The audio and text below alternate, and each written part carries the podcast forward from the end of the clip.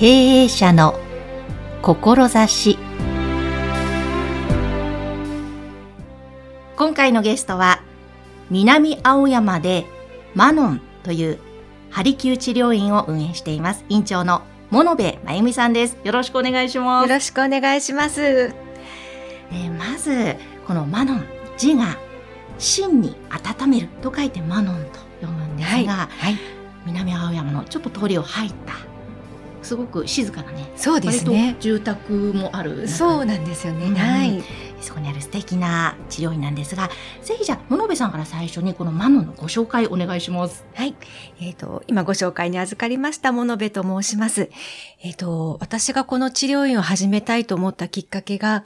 なるべく、ちょっと矛盾しているんですけれども、なるべく治療院に通わなくていいようなお体を作っていただける、その方法を伝える場所というのを作りたいというのが、あの、きっかけだったんですね。やはり、あの、今、鍼灸、ハリキュー治療を受けている人ってものすごく少なくて、日本人の大体5、6%って言われてるんですね。に少ないんですね。はい、そんなに少ないんですよ。で、ほとんどの方が針に対して怖いとか、うん、あとはもう行ったらいつまでも通わされてしまうんじゃないかとか、まあ、漠然とした不安というのを持っているということと、うん、そもそも針というものが認知されてないんですね。えー、そうなんですよ。あの中にはやはり、えっ、ー、と、針を刺すと何、どんな注射されてるのって思う方もいて、やはり注射とこの針の違いというのもわからなかったりですとか、うん、そもそもまあ、鍼灸というものが身近にないと、うん、なかなかこう、受けてみようって気にはならないんですね。うん。で、あの、やっぱり自分が、あの、非常に体調不安、あの、不良があって、その段階からこの鍼灸に出会って今、至るんですけれども、そこに至るまでの間に、うんこう自分が自分の体に責任を持って、セルフケアでどうにかしていくことの大切さみたいなことをすごく感じたんですね。ただ、あの、そういうことを教えてくれる場がなかなかなくて、私も実際、あの、自分の師匠と呼んでいるあの人たちに教えていただいたり、学校で勉強したりしてきましたけれども、それはあくまで技術だったりするんですね。じゃあ自分が、うん、普段の生活の中で、どうやったら自分の体を守れるかっていうその方法については、学校でもどこでも教えてくれないんですね。でできればこう、そういう場がないなら自分で作ってしまえっていうのが鍼灸医をやりたかった最初のきっかけなんですね。いや、確かに、あの、私も鍼灸院は実は抵抗がない方で、はい、昔も何回か通ったことがあるし、整体にも行っているんだけれども、はい、こう、いつまで通うんだろうとか、そうなんですよ、ね、これをどうにか自分でできないのかなってふと思ったりしたこともあるんですね。それを、もう、つまり卒業してもらうという。そうですね。もう卒業ありきとの治療をしていきたかったんですね。なので、こう、うん、鍼灸ってすごく東洋医学って、あの、言葉が難しくて、鍼灸師ってやはり東洋医学を学んでいる以上、その難しい言葉でふっと話してしまう癖があるんですけれども、それでは本当に一般の方には伝わらないんですね。一般の方って自分の体のことを知っているようで実は知らなくて、例えばあの、大腸と小腸があるけれども、うん、そんな話をふっとすると、あ、腸には大きいのと小さいのがあるんですかって言われたりすることもあるわけですよ。えそうすると、あ、自分の中ではこういうことをお話ししたら分かってもらえるかなと思ったことが、それ以前のところで全然繋がんなかったりするんです。そもそも何でしょう。アラビア語と日本語ぐらいかけ離れてるんですね。東洋医学のその言葉と私たちが使ってる言葉って。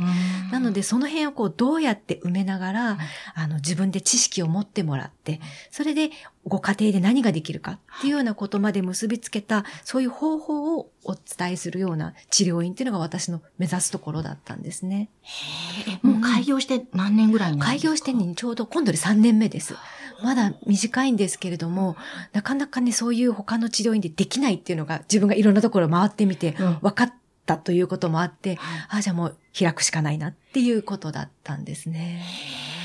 え、じゃあ実際に他の治療院と違う物部さん流と言いますか、うん、そうですね。一番わかりやすいのが、えっ、ー、と、その人の体の状態の伝え方なんですね。うん、えっ、ー、と、他のところだと、例えば、腎が悪いですよとか、肝がどうのこうのっていう言い方するんですけど、うん、そうではなくて、えっ、ー、と、全部数字で、あの、お伝えするようにしているんですね。はい。うん。はい、あの、しかも一個だけではなく、肝臓とか腎臓とか、まあ、東洋学では肝、あの、臓っていう字がつかないので、肝、心、脾、肺、腎、それから胆の小腸、膀胱だとか大腸だとか、だいたい15ぐらいのものを見ています。で15ぐらいの内臓のものを、えっ、ー、と、すべて数字で表して、それをお伝えするようにしているんですね。はい、あの、私もね、実は先日、はい、もう本当ここですね、予約を取るのも大変で、難しいというわけではなくて、こう先の先のも本当にすごく人気なので、え数ヶ月待ってようやく念願の治療院に来て、見てもらったら、なかなかな悪い数値が肝臓やら、膵臓やら脾臓に出てびっくりしたんですけども、はい、そう、その数値をしっかりと表して見せてくれる上に、うん、その見るときに、こう、オーリングとかってね、はい、皆さんどうですかね？わかりますかね？オーリングって、そうですね。あの、知ってる方は知っているかなとは思うんですけど、あそんなに一般には認知されていないんですね。うん、あの、アプライドキネシオロジーという近反射テストとも言われているんですけれども、うん、まあ、これは人間だけでなく全ての動物が持っている本能的な力なんですね。例えば人間で言うと、自分に合わないものを手に取ると、あの、本当に微弱なんですけど、筋肉に緊張が走るようになっていて、そうすることである一定の力を手でこう、なんでしょうね、キープすることができなくなってしまうんですね。でそれを利用したテストをオーリングと言いまして、例えば食品ですとか薬、あとは化粧品とか、そういったものが自分に合っているかどうかっていうのを確認するものなんですね。うん、で、あの、まあ、西洋医学のあの、いわゆる一般的な病院でも、実は使ってるところが結構ありまして、はい、オーリング協会なんかはあの、お医者さんですね、あの、やってらっしゃる方もいますし、うん、まあ、ただ、オーリングって二人いないとできないので、それを一人でできるようにしたものがフィンガーテストというんですね。えー、で私はこう、フィンガーテストをずっと学んでまして、っていうのは患者さんとね、二人でね、ずっと確認してもいいんですけど、うん、あの、体の中にある3万って言われるツボを一個一個確認、お互いにするわけにはいかないんですね。うん、なので、私が触って自分の中で完結してわかるようにするフィンガーテストっていう方法を、うん、結構長いこと勉強しまして、10年ぐらいかかって、あ、大丈夫、治療までできるってレベルまで行ったのはそれぐらいかかりましたね。はあ、10年ぐらいかけて。そうです。そ早い人はもっと早いんですよ。え、でもそれでですね、体のその数値も見て、はい、そうです、それで見てるんですね。うん。あの、まあ、肝臓とかね、あの、腎臓とか、まあ、肝とか腎って言われる東洋医学の臓器をこう、見ていくんですね。うん、で、えっと、どれぐらい機能が低下しているかっていうことと、あとはどれぐらい冷えているかっていうこともわかりますので、うん、それを見て、あ、この方はこういう体の作りなんだなっていうのが分かってくるんですね。例えば指標としては0が一番いい状態で、マイナス5が一番ダメなんですけど、うん、そう、マイナス5って言われると、うってなっていただきたいんですけど、もう、ゲって思っていただきたい。ゲが多かったです。はい。マイナス5っていうと、本人が持ってらっしゃる、その、持って生まれた力のほぼ100%が今使えてませんよっていうことなんですね。また東洋医学的な内臓の意味と西洋医学的な意味ってちょっと違うんですね。なので、その東洋医学的な意味で私は見ているのですが、うん、まあ大体東洋医学的な意味のその肝臓とかね、肝がダメだと、何年か経つと大体西洋医学的なあの内臓も影響が出てくることがあるので、できれば、まあ、未病ってよく言う言葉ありますけど、はい、本当の病気になって検査で数値に出てしまう前に、なんとかあの、それを防ぐ手立てとして東洋医学を利用していただけたらいいかなというふうには思っています。ただ、正確に自分の内臓の状態をわからないと、なんていうのかな、やりようがないんですね。はい。うん。で、まずはそれをお伝えするところか。うん、で、ダメな内臓が分かったら、その内臓に対するツボですよね、いわゆる。うん、そこに自分でお灸をするとか、いろいろな、まあ、その方法があるので、そういったことをずっとお伝えして、まあ、治ったら卒業みたいな感じですね。いやそうなんですよね。はい、で、私がね、あの、ここに伺った時も、はい、その数値を出していただいて、うん、で、その上で、その、お灸のやり方、はい、まあ実際にね、お灸もそこでやってもらったり、はい、針もやっていただいたり、うん、で、じゃあこれを家庭でやる場合は、日常生活に帰ったらっていうアドバイスもしてもらったので、私も早速お灸購入して、で、この貼る針があるんですね。はい、簡単に、うんうん、そういうのも購入し、はい、で、まゆみさんがちゃんとですね、こう表にして、マイナスの数値のその数字ですとか、うん、それからここのツボを刺激するといいよとか、うん、そういう表もくださるので、そうですね、はい。それで皆さんやっていくっていうそうですね。もうやっていただいて、まあ、私は本当直すというよりは、また、お手伝いするだけで、ご自分で直してねっていうのが、あの、ベースなんですね。というのは、私が直すのは簡単とは言わないんですけど、いくらでもやるんですけれども、例えば何かあって引っ越ししてしまったとか、あの、こちらに来れなくなったとか、あの、ちょっと予約が取りにくい状況が続いているので、感覚が空いてしまったとか、そうなった時に自分の身を守れるのは自分だけなんですね。私、最初すごいいい先生に出会いまして、自分の体直していただいたんですけど、えっとね、その時に思ったのが、私より年上の先生だったので、この先生が亡くなってしまったら、私の体ってどうすればいいのって途方にちょっとくれたんですよ。それまですごい悪い状態から良くなった。その喜びっていうのはあったんですけど、キープしていかれないかもしれないとなると、またあの状態に戻るのは嫌なんですね。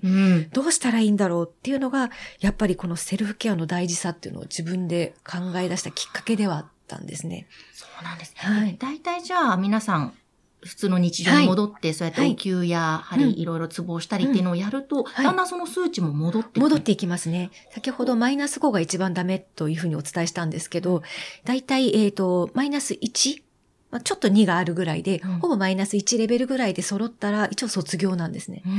で卒業されたら、まあ、季節に一遍からだんだん、えっ、ー、と、年に1回とか2回ぐらいに減らしていただいて、まあ、キープできてるか、ここで確認するみたいな作業をしていくっていうだけのために通っていただく感じになるんですね。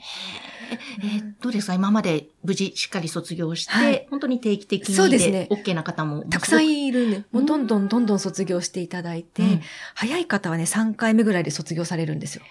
中にはやっぱりすごく深刻な病気で、そうっていう方もいらっしゃるんですか、はい、そういう方は、あの、多い方でも月にやっぱり2回ぐらい通っている方もいますけれども、それはやはり癌であったりとか、うん、あの、西洋医学的にもすでに深刻な病気を持ってらっしゃる方ですと、なかなかそのセルフケアだけでは追いつけないんですね。そうすると、あの、やはりこちらの治療と併用っていう方ももちろんいらっしゃるんですけど、あの、普通に社会に出て働けるぐらいの、あの、感じでやってらっしゃる方であれば、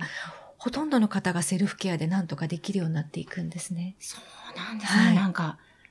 やっぱり一番それがいいですよね。セルフケアで自分でできる。うん、で時々ちょっと定点観測じゃないですよ。見てもらう。ですね。最初は季節に一遍っていうのをお勧めしていて、というのは、やはりその方にとって、あの、苦手な季節というのがあるんですね。例えば、この方は春に調子を崩すとか、秋に調子を崩すとか、そういう人の流れのバイオリズムの傾向が人によって全部違うんですね。なので、まあ、一年とか通してみると、あ、この方こういう季節が弱くて、この季節になるとこの内臓を崩すなっていうのがわかるので、そうするとその月だけポンポンって2回ぐらい続けてきていただくんですよ。で、またあとはぐっと間隔を空けるとか、本当にそういうのってオーダーメイドでできるようになってるんですね。あそうすると1年間通っていけば、うん、自分の中で季節の対応もわかるから、ね、またそれでセルフケアの質が上がるのかな。だからこうデータを取るという意味で、まあ数回ごめんなさい来てくださいとは言うんです。一、回だけだとその日の状態なのか、